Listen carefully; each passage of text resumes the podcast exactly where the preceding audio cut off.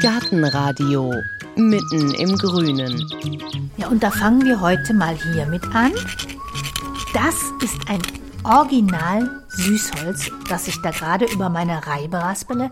Ehrlich gesagt, ein ziemlich unspektakulärer Stängel, circa 10 cm lang, 3 mm dick, innen helles Holz, außen braun, sieht aus wie ein Ästchen.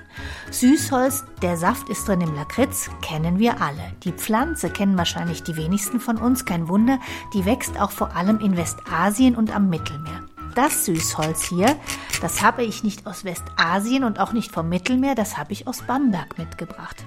Die Bamberger haben nämlich eine ganz außergewöhnliche Beziehung zum Süßholz. Schon im Mittelalter war es der Exportschlager.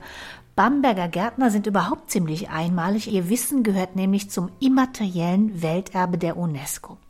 Trotzdem hatte es sich irgendwann ausgeraspelt mit dem Süßholz, bis vor ein paar Jahren Gertrud Leumer. Gärtnerin in sechster Generation, wieder mit dem Anbau begonnen hat. Das Süßholz, das ich hier in der Hand habe, stammt aus ihrer Gärtnerei.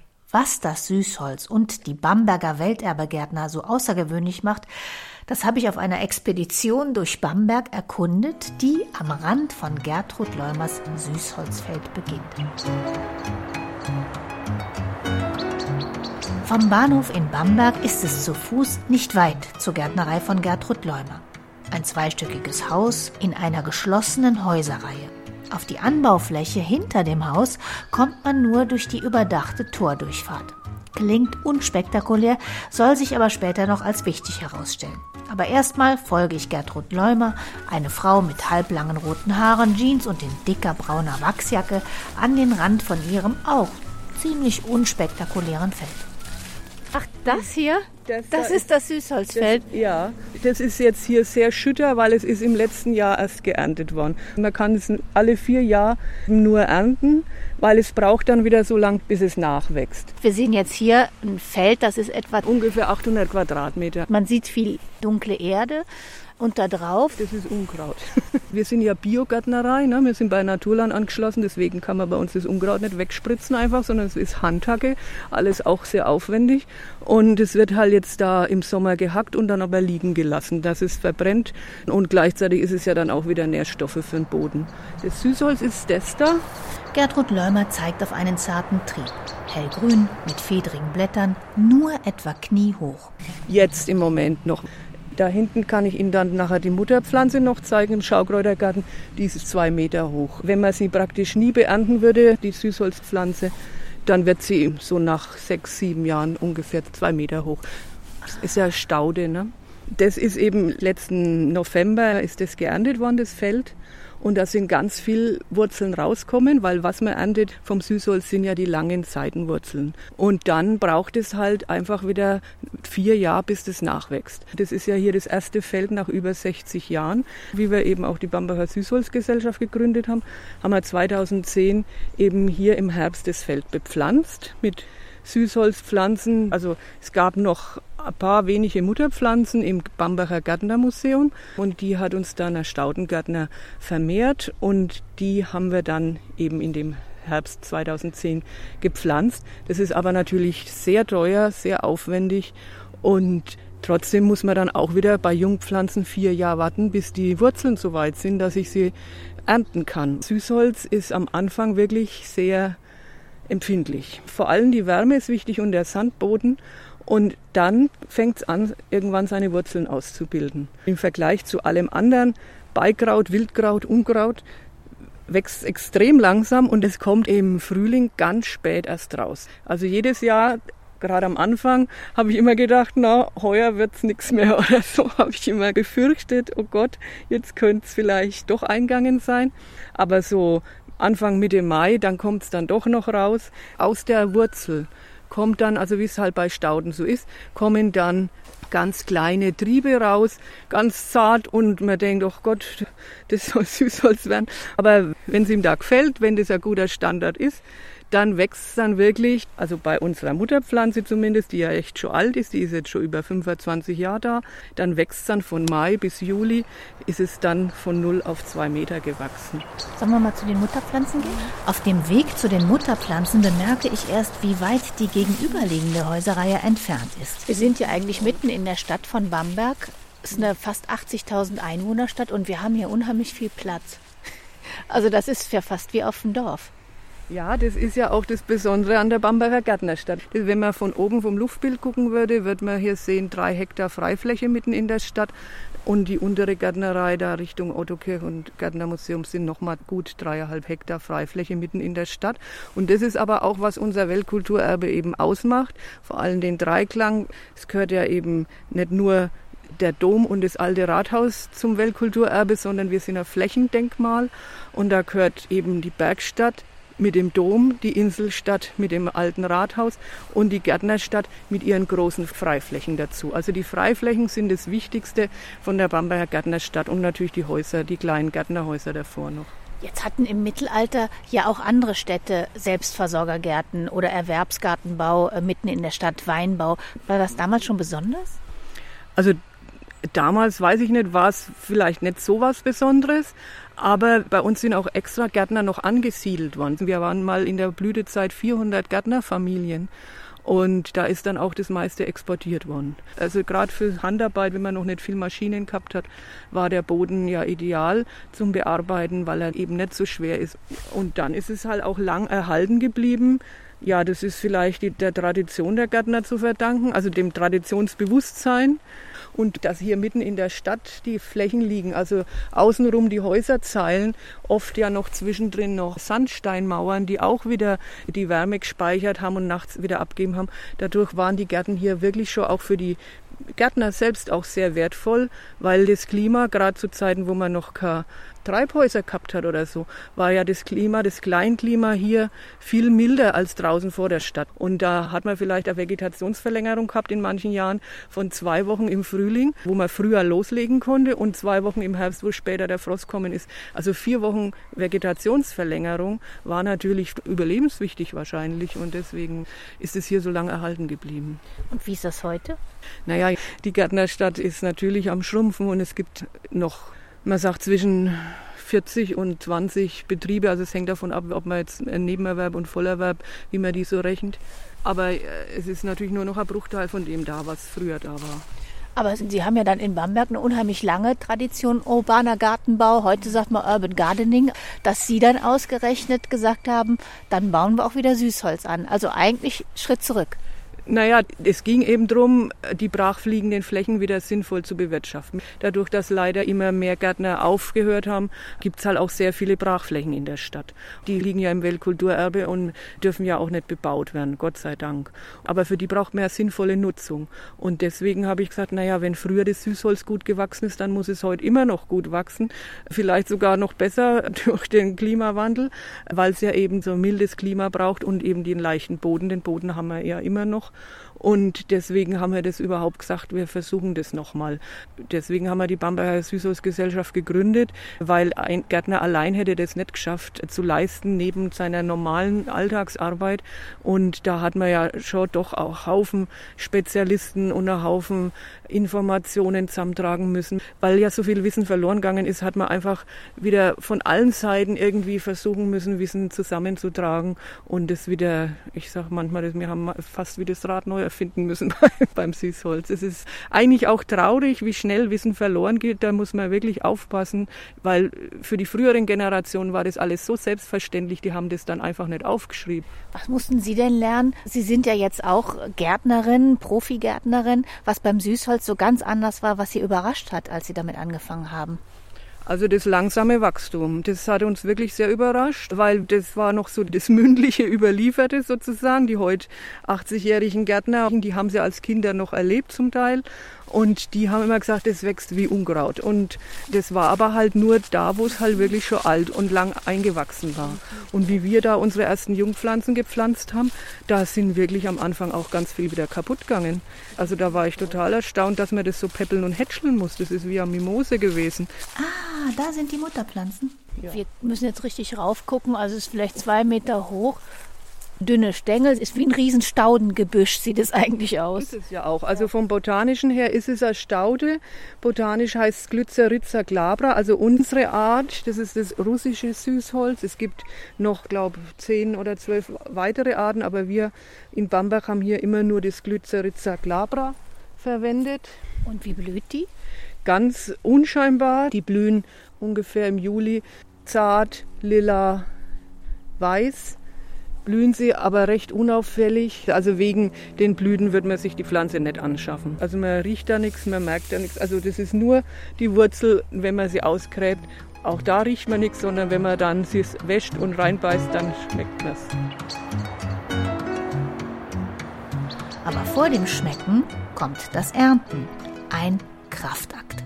Also das war auch ein Grund für unsere Gründung der Süßholzgesellschaft, dass wir uns überlegen mussten, wie kann man das heute ernten, ohne dass man noch zehn Gärtnermeister da herstellt.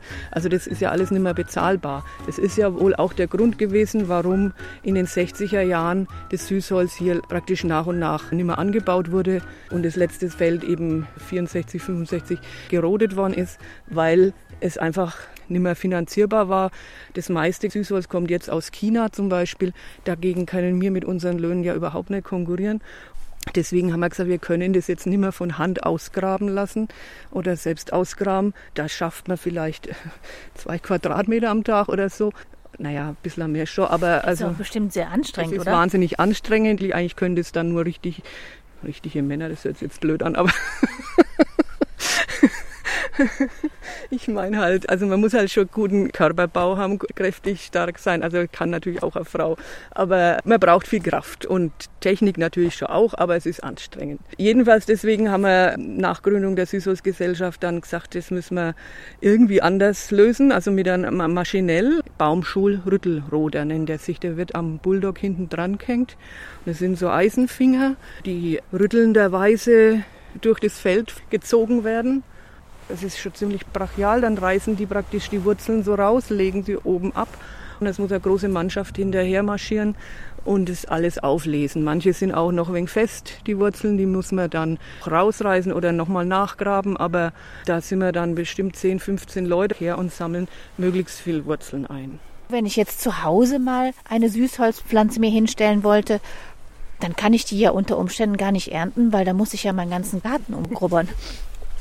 Ja, also erstens braucht man schon einen größeren Garten und die sollte dann in irgendeinem Eck, wo sie auch ungestört vor sich hinwachsen kann. Also für eine Pflanze müsste man schon mindestens einen Quadratmeter veranschlagen, dass sie Platz hat. Aber vielleicht wäre es sogar besser zu pflanzen, zwei oder drei Pflanzen oder sogar vier und tut halt dann vier Quadratmeter sich so frei halten. Am besten vielleicht auch noch eine Wurzelsperre drumrum weil sie kann natürlich, wenn es ihr da gefällt, das muss man aber immer dazu sagen. Bei uns haben ganz viele Leute Angst vom Süßholz, weil sie sagen, wenn man das mal drin hat, kriegt man es nie mehr raus.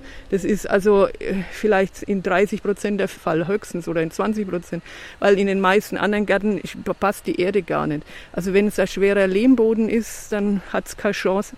Wenn es ein steiniger Boden ist, dann also es wächst, aber es bildet keine Ausläufer, es bildet kaum Wurzeln. Es überlebt sozusagen, aber man kann es eigentlich nicht ernten. Und wenn man es also beernten will, dann braucht man einen Sandboden. Was haben die Leute denn gesagt, als sie gesagt haben, sollen wir nicht eine Süßholzgesellschaft gründen? Die meisten haben gesagt, ihr spinnt. Äh, Gerade von den Gärtnern leider auch haben viele gesagt, es hat doch keinen Sinn und es ist ja Quatsch und sonst was und es ist Unkraut. Aber nee, wir wollten das einfach ausprobieren. Also wir waren ja auch nur zu fünft, die die Gesellschaft gegründet haben und ich bin davon die einzige Gärtnerin. Aber ich habe gesagt, das, das müssen wir halt probieren, ob das klappt. Raspeln Sie auch das Süßholz? Nee, das wird einfach auf einmal gemacht, einmal im Jahr praktisch. Ach so, wird dann doch geraspelt, aber maschinell? Maschinell natürlich, ja. Wie raspelt denn der Oberfranke Süßholz im übertragenen Sinne, wenn Sie nett sein wollen oder so? Gibt es hier irgendwelche Ausdrücke? Ach so. Naja, das ist nämlich auch sowas. Früher war Süßholzraspel nichts Negatives. Im Laufe der Zeit hat sich das dazu umgewandelt, dieses Sprichwort, also Honig ums Maul schmieren, ne? sagt man bei uns auch. Man vermutet, dass es daher aus der Zeit noch kommt, wo das Süßholz eben was Besonderes war.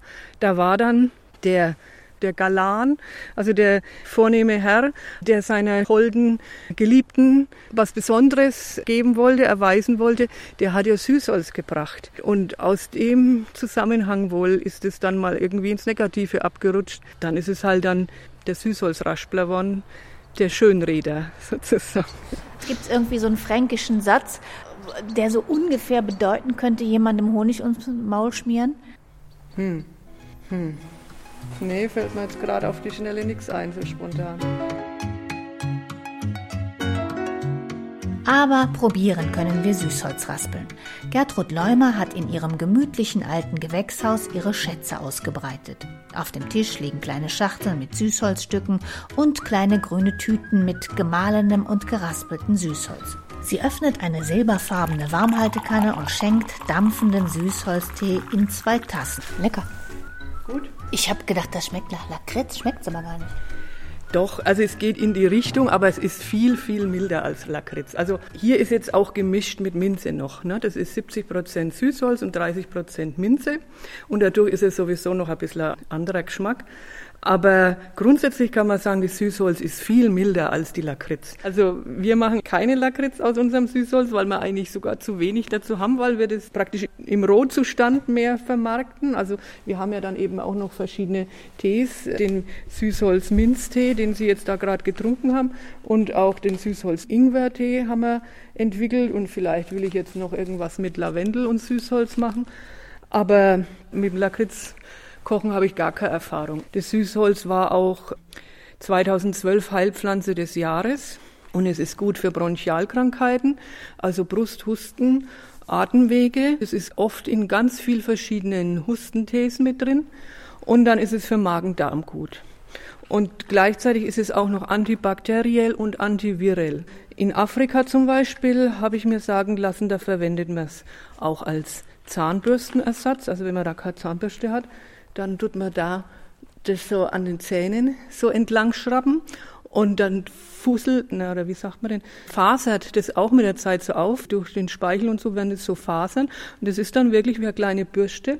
Und da brauche ich dann auch gar keine Zahnpasta dazu, weil das ja eben antibakteriell wirkt. Und dann kann ich damit mir auch die Zähne putzen und frisch halten. Nur so als Notfallpaket. Und was noch gut ist, das machen die Kinder von meiner Freundin. Denen wird's beim Autofahren immer schlecht hinten. Und dann kauen die auch während der Autofahrt dauernd drauf rum. Und dann wird's ihnen eben nicht so leicht schlecht. Und man sagt noch, es ist appetitzügelnd und durstlöschend. Ja, französische Soldaten sollen die ja im Marschgepäck gehabt haben. Und Napoleon, habe ich gelesen, hatte auch immer gegen den Durst Süßholz dabei. Allerdings noch als Warnhinweis muss ich natürlich auch immer dazu sagen, es steht auch bei uns auf jeder Schachtel drauf, bei hohem Blutdruck übermäßiger Verzehr sollte vermieden werden. Das ist aber wirklich Betonung auf übermäßig. Das ist ja bei allem so, aber wenn man normal gesund ist und vor allem, wie gesagt, wenn man es in normalen Dosen, in normalen Mengen verwendet, dann passiert da gar nichts. Das haben wir jetzt dann auch. Süßholzpulver, das ist jetzt praktisch so fein wie Zimt. Und das kann man dann zum Süßen verwenden, auch für Tee zum Beispiel oder eben für Joghurt oder zum Backen oder Kochen, wo man sonst Zucker reintun würde, weil es Süßholz, das habe ich auch noch gar nicht gesagt, Süßholz ist ja 50 mal süßer als Zucker. Allerdings hat es halt diesen Eigengeschmack. Also den muss man natürlich halt mit einkalkulieren. Aber Fakt ist, im Mittelalter war Süßholz hier unheimlich beliebt. Wie ist denn das Süßholz nach Bamberg gekommen? Ja, das weiß man eigentlich auch nicht ganz genau. Man weiß es eben nur, dass es plötzlich da war. Also hier habe ich zum Beispiel auch so einen ersten Stadtplan von Bamberg. Der ist jetzt von 1602. Und das ist der erste Stadtplan von Bamberg, der überhaupt jemals gezeichnet wurde. Und auf dem sieht man, heute wird man dazu sagen, Logo. Also das sind drei stilisierte, gezeichnete Süßholzpflanzen. Und dann sieht man noch zwei so gewundene Kränze. Das sind eben die Süßholzkränze, wie man sie dann aufgehängt hat zum Trocknen. Das wäre der da hier. Ach, das ist ein Kranz, der ist. Wurzel, praktisch eine ganz lange Süßholzwurzel die man einfach dann so zusammengewunden hat zum, und aufgehängt hat zum Trocknen. Und das Süßholz auszugraben war ja auch Bestandteil der Meisterprüfung, der Gärtnermeisterprüfung, das Süßholz möglichst unbeschadet und lang auszugraben. Aber jedenfalls hat man es halt auch in schriftlichen Aufzeichnungen, dass wenn man von außerhalb nach Bambach reingefahren ist, man ist erstmal von großen, riesigen Süßholzfeldern empfangen worden. Das war praktisch damals die Hauptkulturpflanze der Bamberger Gärtner. Und wie sie hierher gekommen ist, weiß man leider nicht, vermutlich irgendwie über die Klöster. Und was hat man damals dann draus gemacht aus dem Süßholz? Getrocknet und dann Stücke draus geschnitten und die Stücke dann verkauft. Ganz früher war das noch was ganz Wertvolles. Man hat ja noch keinen Zucker gekannt. Das konnte sich am Anfang auch gar nicht jeder leisten. Gibt es alte Stiche, Zeichnungen von Jahrmärkten. Da haben die Leute, die es verkauft haben, die haben das sich so um den Körper gehängt und gewickelt, so die ganzen Wurzelstücke, also nicht nur so kleine Grenzen, so große Wurzelstücke um den Körper gewickelt und haben davon immer abgeschnitten und verkauft. Und dann kann man da drauf rumkauen und auf gut Bambergerisch heißt es auszüllen, drauf rumbeißen, auslutschen, auszüllen. Und dann kommt so der typische Süßholzgeschmack zur Geltung. Ich sage immer manchmal, das war der Vorläufer vom Kaugummi sozusagen. Irgendwann wird es dann faserig, das Anfangsstück. Das kann man dann abschneiden oder abbeißen, wegspucken. Und dann kann man es in die Hosentaschen stecken und morgen wieder weiterbeißen drauf, rum, auf dem Reststück sozusagen. Und dann weiß man noch, dass sie Saft rausgemacht haben, aus den Wurzeln Süßholzsaft gepresst haben. Der wurde an Apotheken verkauft. Das weiß man von den Rechnungen, die die Apotheker noch aufgehoben haben. Und haben Sie als Süßholzgesellschaft, als Gärtnerin was davon, dass das Ganze jetzt auch in dem Weltkulturerbe und auch in dem immateriellen Welterbe ja doch ein Teil ist? Also kommt da was zurück? Ja, also erstens kriegen wir sowieso auch viel Unterstützung durch das Welterbezentrum oder die Mitarbeiterinnen des, des Welterbezentrums. Ja, das, weil es halt einfach dadurch insgesamt bekannter wird. Ne? Noch ein Schluck Süßholztee und dann heißt es weiter. Es ist schon drei Uhr nachmittags. Es hat wie immer länger gedauert als gedacht bei der netten Gertrud Leumer. Um drei Uhr wollte ich schon im Welterbezentrum sein. Im Galopp geht es vorbei an prächtigen Fachwerkhäusern, idyllischen Plätzen und viel, viel Wasser, Brücken und Kanälen. Das hochmoderne Welterbezentrum liegt auf einer kleinen Insel mitten in der Regnitz. Dort sorgt Patricia Albert mit ihrem Team dafür, dass möglichst viele Menschen davon erfahren, dass das Wissen der Bamberger Erwerbsgärtner auf der deutschen Liste des immateriellen Welterbes und die Bamberger Gärtnerstadt zu den 1146 Orten weltweit gehört, die die UNESCO als wertvoll für die gesamte Menschheit ansieht. Und dieses wertvolle Erbe wird immer einzigartiger. Istanbul hat seine Gartenbauflächen in den letzten Jahren leider platt gemacht für Entwicklungsprojekte, für den Städtebau und auch eine Stadt, die größenmäßig in einer ähnlichen Ordnung spielt. Bath in Großbritannien hat seit den 60er Jahren seine urbanen Gartenbaufelder überbaut.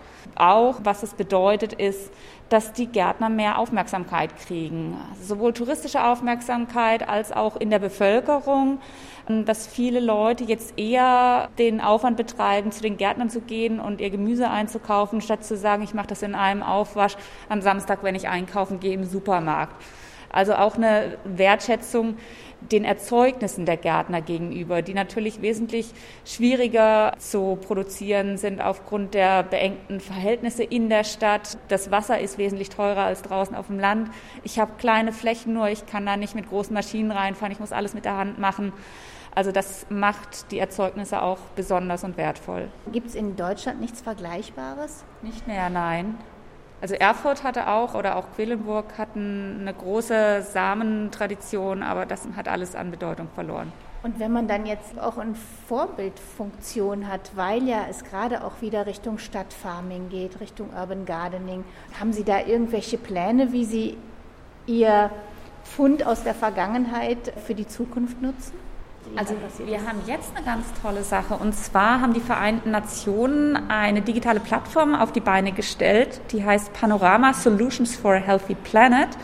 Und dort stellen die lokale Lösungen ein, die auch an anderen Orten auf der Welt nachgemacht werden können. Und da ist als erstes deutsches Beispiel im Bereich Zusammenspiel Kultur Natur der Bamberger Gartenbau vertreten. Also die Revitalisierung oder Kontinuität des Gartenbaus im städtischen Gefüge. Und das freut uns, dass wir dieses Wissen, diese Erfahrung nach außen tragen können Und auf der anderen Seite ist das natürlich auch eine Wertschätzung für diese Tradition in Bamberg und ein großes Argument dafür, dass wir die in die Zukunft führen. Auch wenn das mit der Zukunft des Gartenbaus trotz Welterbestatus gar nicht so einfach ist. Woran das liegt, sieht man auf den ersten Blick, als Patricia Albert eine Karte ausbreitet. Hier, das sieht dann von oben so aus. Ach, okay. Hier ist so der Ring der Häuser, alle mit roten Dächern und in der Mitte die Flächen. Genau. Und so setzt sich das fort. Kleinere Ringe, größere Ringe. Mhm.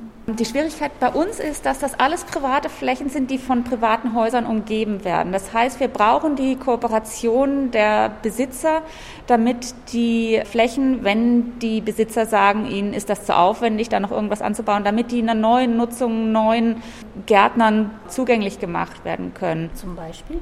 Zum Beispiel mit der Süßholzgesellschaft dass wir da gemeinsam nach Flächen schauen, die brachgefallen sind, die zugänglich sind, um da dann entweder Süßholz anzubauen oder Gemeinschaftsgärten einzurichten. Also ist das ein Problem, dass die Leute dann trotzdem sagen, auch wenn das alles toll ist, ist mir aber zu viel Aufwand? Nicht nur zu viel Aufwand. Also es gibt viele, die sagen, ich mag bei mir hinterm Haus niemanden Fremdes haben. Und selbst wenn man sagen würde, wir könnten als Stadt da einen Stichweg reinlegen und die sagen, nee, aber nicht auf meinem Feld, dann ist der Weg schon blockiert.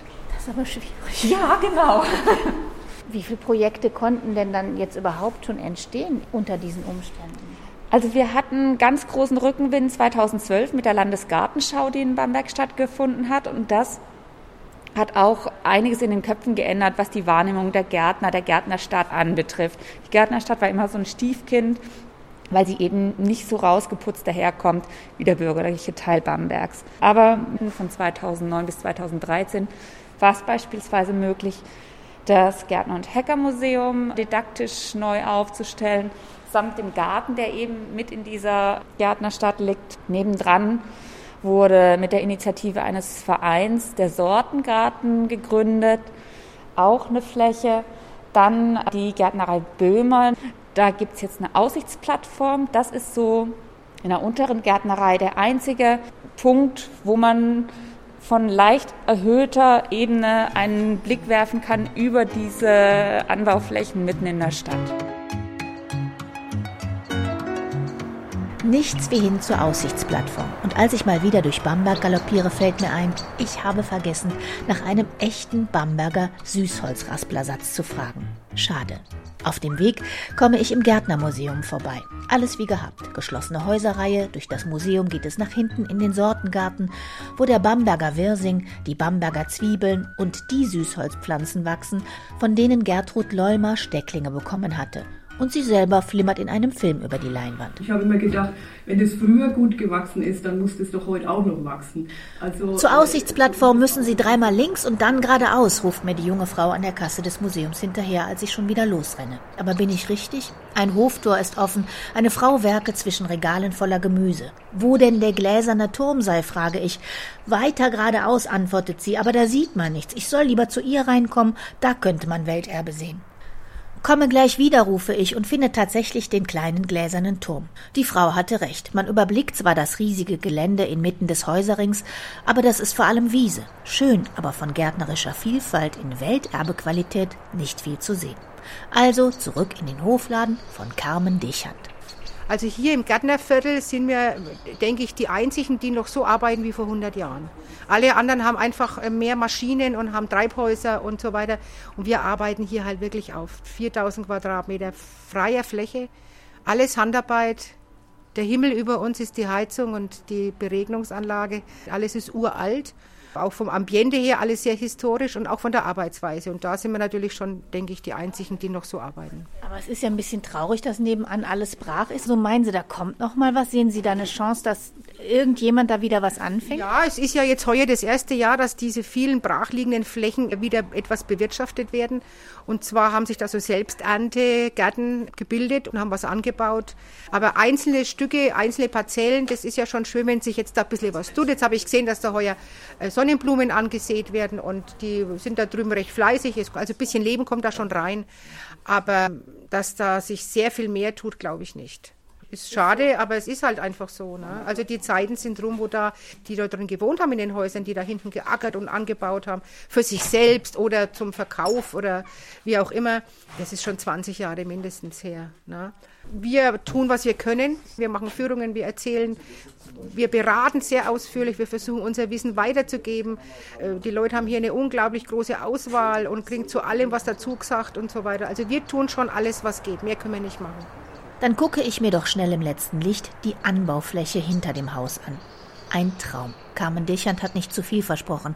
Ein endlos scheinender schmaler Plattenweg führt durch die Gärtnerei. Alles voller Töpfe, Hochbeete, Hängeampeln. Kaum ein Zentimeter freier Platz. Wunderschön. Ein bisschen was will ich mir davon mitnehmen. Also zurück in die Toreinfahrt und in den Hofladen. Und da stellt sich Carmen Dechand auch als Gemüseverkäuferin mit Welterbequalitäten heraus. Also von den Birnenzwiebeln wollten Sie. Bamberger Birnenzwiebeln, genau. Weil sie die Form von Birnen haben, ne? sehen Sie ja so. Mhm. Sind halt vom Geschmack her sehr schön mild, nicht so bissig, sondern ein schönes, zartes, feines Zwiebelgeschmäckle. Also, Sie werden daheim weinen, dass Sie nicht mehr genommen haben. Wollen Sie noch was haben? Und dann würde ich auch noch Bamberger Knoblauch nehmen. Was an dem besonders? Na, der Bamberger Knoblauch ist halt eine ganz alte Sorte, ganz mild und zart. Schmeckt schon nach Knoblauch, logischerweise. Schmeckt nicht nach Schwarzwälder Kirsch, ne? Aber es ist nicht so furchtbar bissig. Der Bamberger Knoblauch, der ist halt fein und, und elegant im Knoblauchgeschmack. Wollen Sie es nur essen oder auch stecken? Haben Sie einen Garten? Äh, ja, aber ich glaube, ich esse. Ja, also da werden Sie doch, da werden Sie doch jetzt da werden Sie doch den stecken, um Himmels Willen, so einen besonderen Knoblauch, den kann man ja nicht nur essen. Also da tun Sie auf jeden Fall mal drei, zehn, tun Sie mal auf Seite und die tun Sie jetzt gleich, wenn Sie heimkommen, in den Garten stecken. Zehn Zentimeter tief, 20 Zentimeter Abstand.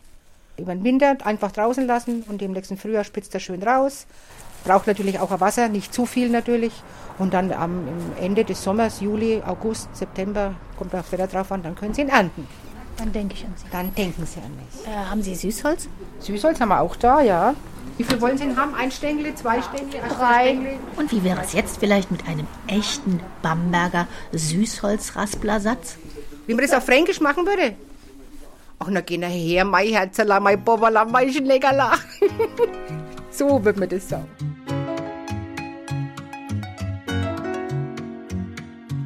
Na dann haben wir ja doch noch Süßholz geraspelt. Sollte Ihr Weg Sie mal nach Bamberg führen, Nehmen Sie sich mehr Zeit als ich, machen Sie eine Führung durch die Gärtnerstadt mit, denn dann lernt man auch Bamberger Gärtner kennen. Die machen die Führungen nämlich oft selbst, so wie Carmen Dechand und auch Gertrud Leumer. Wo man Bamberger Süßholz bekommt, steht zusammen mit ein paar Bildern und Informationen auf der Seite auf gartenradio.fm. Ich sage jetzt mal ausdrücklich Danke, denn der Tipp mit Bamberg und dem Süßholz, der kam von einer Hörerin, von Andrea Geldsetzer. Vielen, vielen Dank.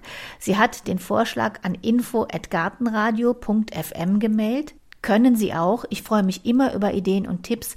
Manchmal dauert es dann nur ein bisschen, bis das auch klappt. Aber wir Gärtner haben ja Geduld. Jetzt aber danke fürs Zuhören. Mein Name ist Heike Sikoni. Machen Sie es gut. Gartenradio Gezwitscher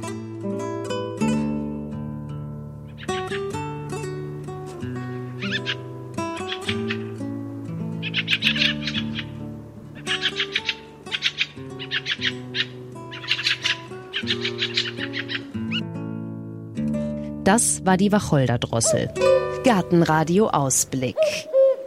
In der nächsten Folge hören Sie. Da geht es um Honig. Der Dezember ist ja mit seinen ganzen Plätzchen und Punschs und Tees der Honigmonat schlechthin. Und da gucken wir mit Gärtnermeisterin und Imkerin Dagmar Hauke mal hinter die Wabe sozusagen. Also warum Thymian oder Rosmarinhonig zum Beispiel niemals regionaler Honig hier aus Deutschland sein kann, was an dem Hype um den neuseeländischen Manuka-Honig so dran ist und warum die Bezeichnung kaltgeschleudert eigentlich irreführend ist. Es gibt ja leider noch häufig den Begriff kaltgeschleudert. Das ist so ein bisschen so ein irrtümlicher Begriff, der, ich glaube, aus der Reformhauszeit entstanden ist. Ein, eine Honigwabe, die nimmt man von den Bienen weg, dann ist sie sehr warm und dann bringt man sie vielleicht nach Hause oder schleudert vor Ort. Und das Schleudern an sich kann eigentlich gar nicht warm passieren, weil wenn man die Waben warm machen würde, würde der Honig zwar besser rausfließen, aber die Wabe würde zerbrechen. Also von dem her dieses kalt geschleudert bezieht sich eigentlich eher darauf, dass der Honig nach dem Schleudern nicht mehr erhitzt worden ist. Also es ist ein bisschen ein irrtümlicher Begriff, der sich leider auch gehalten hat.